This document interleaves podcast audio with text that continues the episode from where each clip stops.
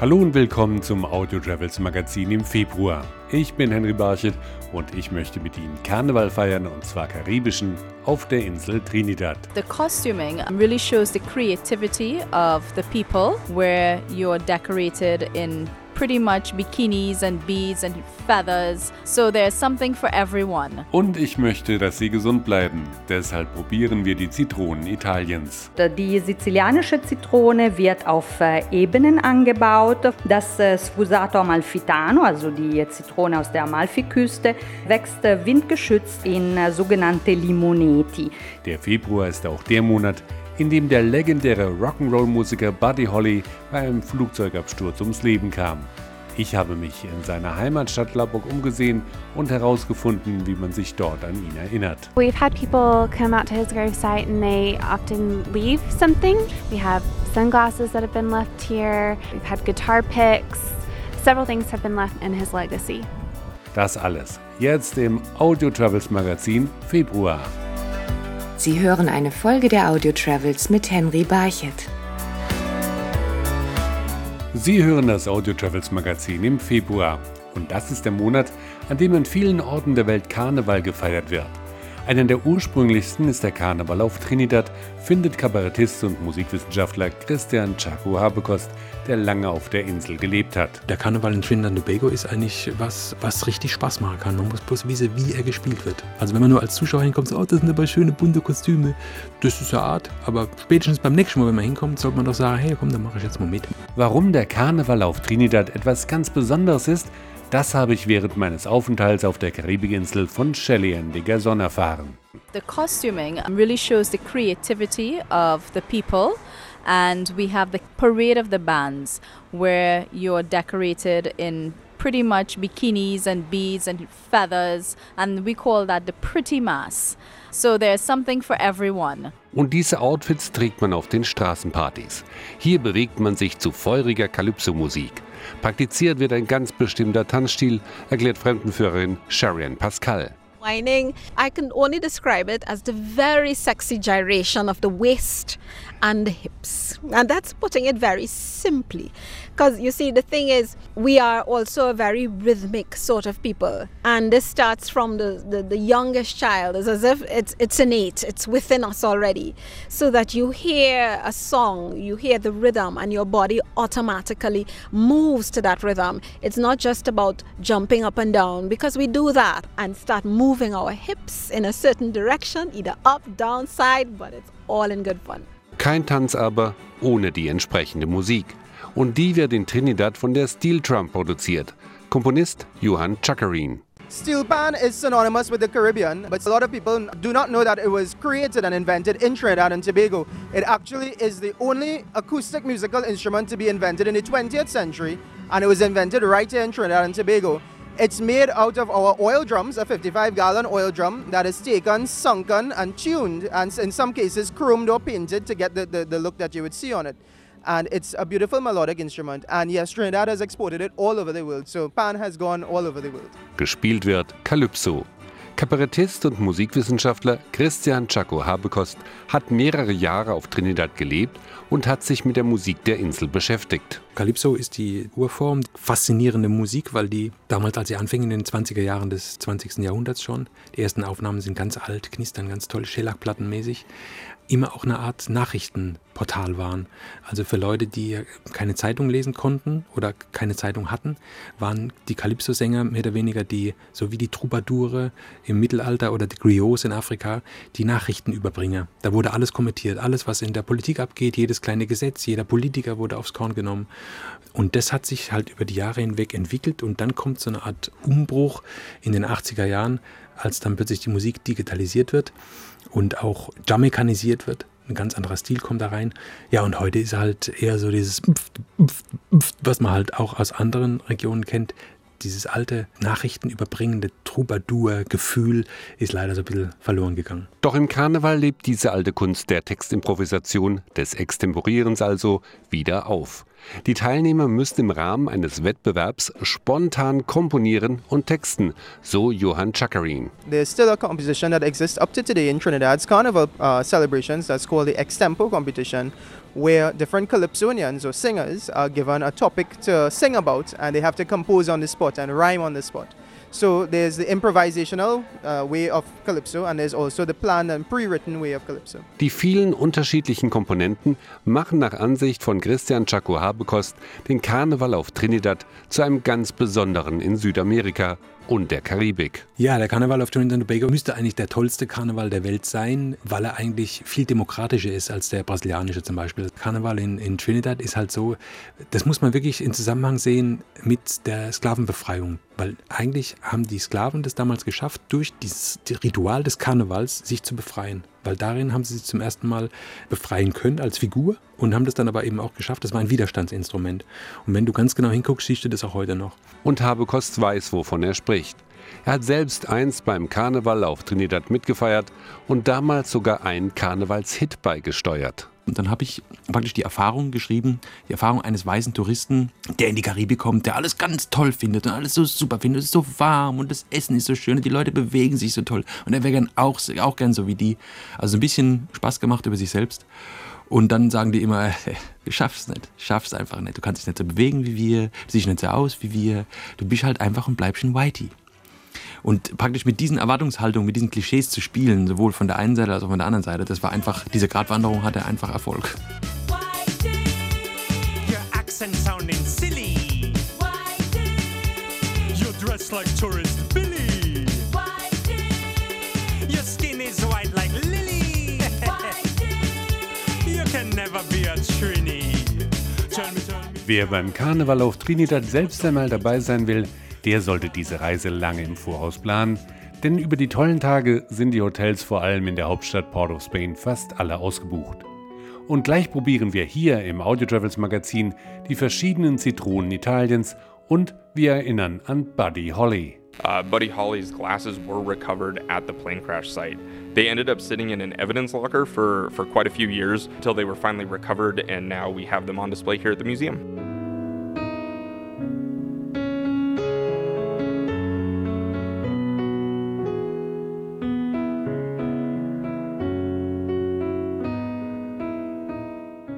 Sie hören das Audio Travels Magazin im Monat Februar. Und auf Platz 1 der guten Vorsätze, da steht bei den Deutschen, sich gesünder zu ernähren.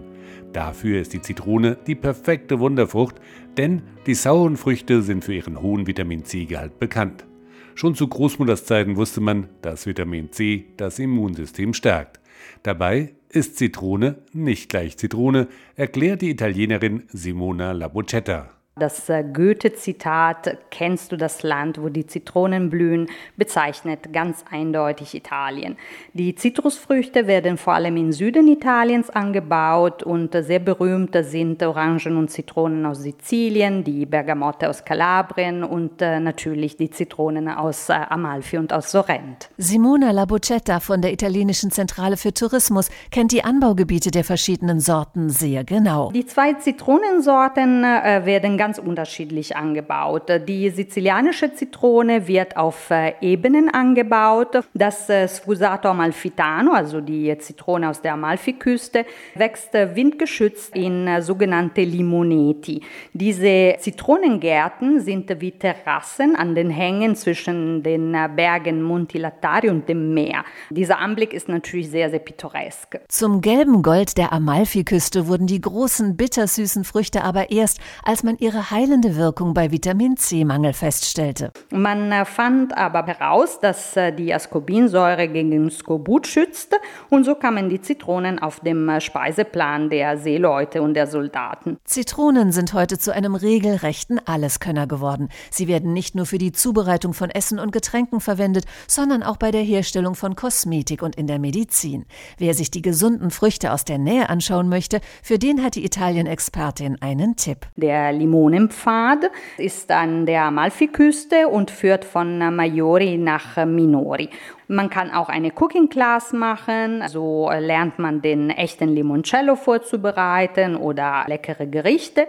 Man kann natürlich äh, Zitronen mit nach Hause nehmen. Am besten die, die man selbst gepflückt hat. Denn Besucher können den Zitronenbauern bei der Ernte helfen und sogar inmitten einer Zitronenplantage übernachten. Reisereporterin Pia Hoffmann berichtete für das Audio Travels Magazin über das Land, wo die Zitronen wachsen. Und gleich erinnern wir an Rock'n'Roll-Legende Buddy Holly.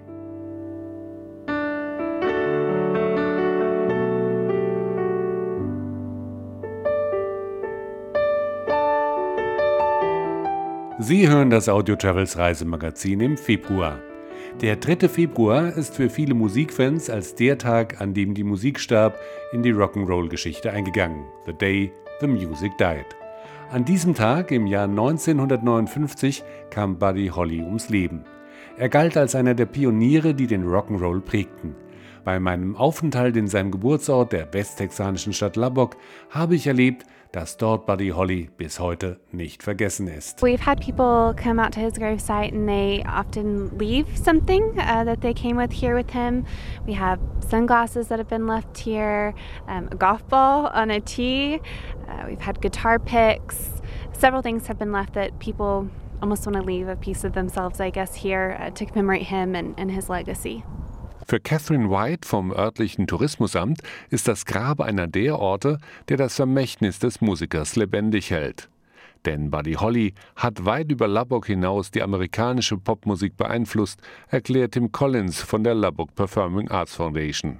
I think Buddy's influence uh, in the in the industry was that he was different. He originated a new sound. Uh, he was different from the normal country music performers that were in the area or in this in this location. And when he started with this new sound and this new type of music, uh, obviously it was very popular and it spread across the country. And so, you know, it, it was just something. There was just something about it that that had a different message. Wie der Junge aus Lubbock lebte, bevor er zu einem international erfolgreichen Musiker wurde, erfährt man in Lubbock im Buddy Holly Center, ein Museum, das dem Musiker gewidmet ist. Kurator Sebastian Forbush. So Buddy Holly was born on September 7th, 1936. So that's that's sort of about how far out all of our artifacts date back. So this desk here, he actually made. He uh, he was really interested in woodworking and leatherworking, and so you'll see the guitar straps and the desk. Uh, he actually made those items. Der Sohn eines Fliesenlegers ging wie viele andere Teenager in Lubbock auf die örtliche Highschool, die noch heute existiert. Right off of 19th Street, this is Lubbock High School. This is actually where Buddy Holly went to high school. It's pretty neat. It's pretty cool to say that he walked down these halls, and there's some classrooms that actually have plaques outside of them that are designated as Buddy Holly's homeroom or such. So, and there's a large encasement that has um, memorabilia from his time here at school. Die Exponate, die im Buddy Holly Center an die Schulzeit erinnern, lassen den Schluss zu, dass Buddy Holly ein ganz normaler westtexanischer Jugendlicher war. So we do have his report card here. We also have examples of drawings that he did. Buddy Holly was always fascinated with the Old West. And so you'll see a lot of horses and sort of cowboy drawings. Growing up in West Texas, that was what he was exposed to a lot, and he really did enjoy it. And so uh, that first picture is from when he was in first grade, and then all the way up through some of his high school drawings. So you can see sort of a market improvement when he was younger to when he was older. Und doch hatte ihn die Musik schon frühzeitig fasziniert. Als Jugendlicher moderierte er bereits eine eigene Radiosendung. So this is formerly the KDAV radio station, now the KRFE radio station, normal sized radio station in the middle of you know open fields. But this is where uh, Buddy Holly would come can come and stand in this same radio station that he once did. Feel inspired. Statt als Radiomoderator Karriere zu machen, begann Buddy Holly seinen Erfolgsweg als Musiker in Lubbock. He did become really popular performing in Lubbock. And so when Elvis came through in 1955, he actually opened for Elvis. So Elvis wasn't super huge yet, but he did open for Elvis because a lot of the times back in those days, uh, there were sort of local acts that would open for the main touring performer. Doch bald stand Buddy Holly mit seiner Band, den Crickets, als Hauptact auf der Bühne, ging auf Tourneen in Amerika und Großbritannien und schrieb Hits, die bis heute Klassiker sind, wie Peggy Sue, Rave On, It's So Easy oder True Love Ways.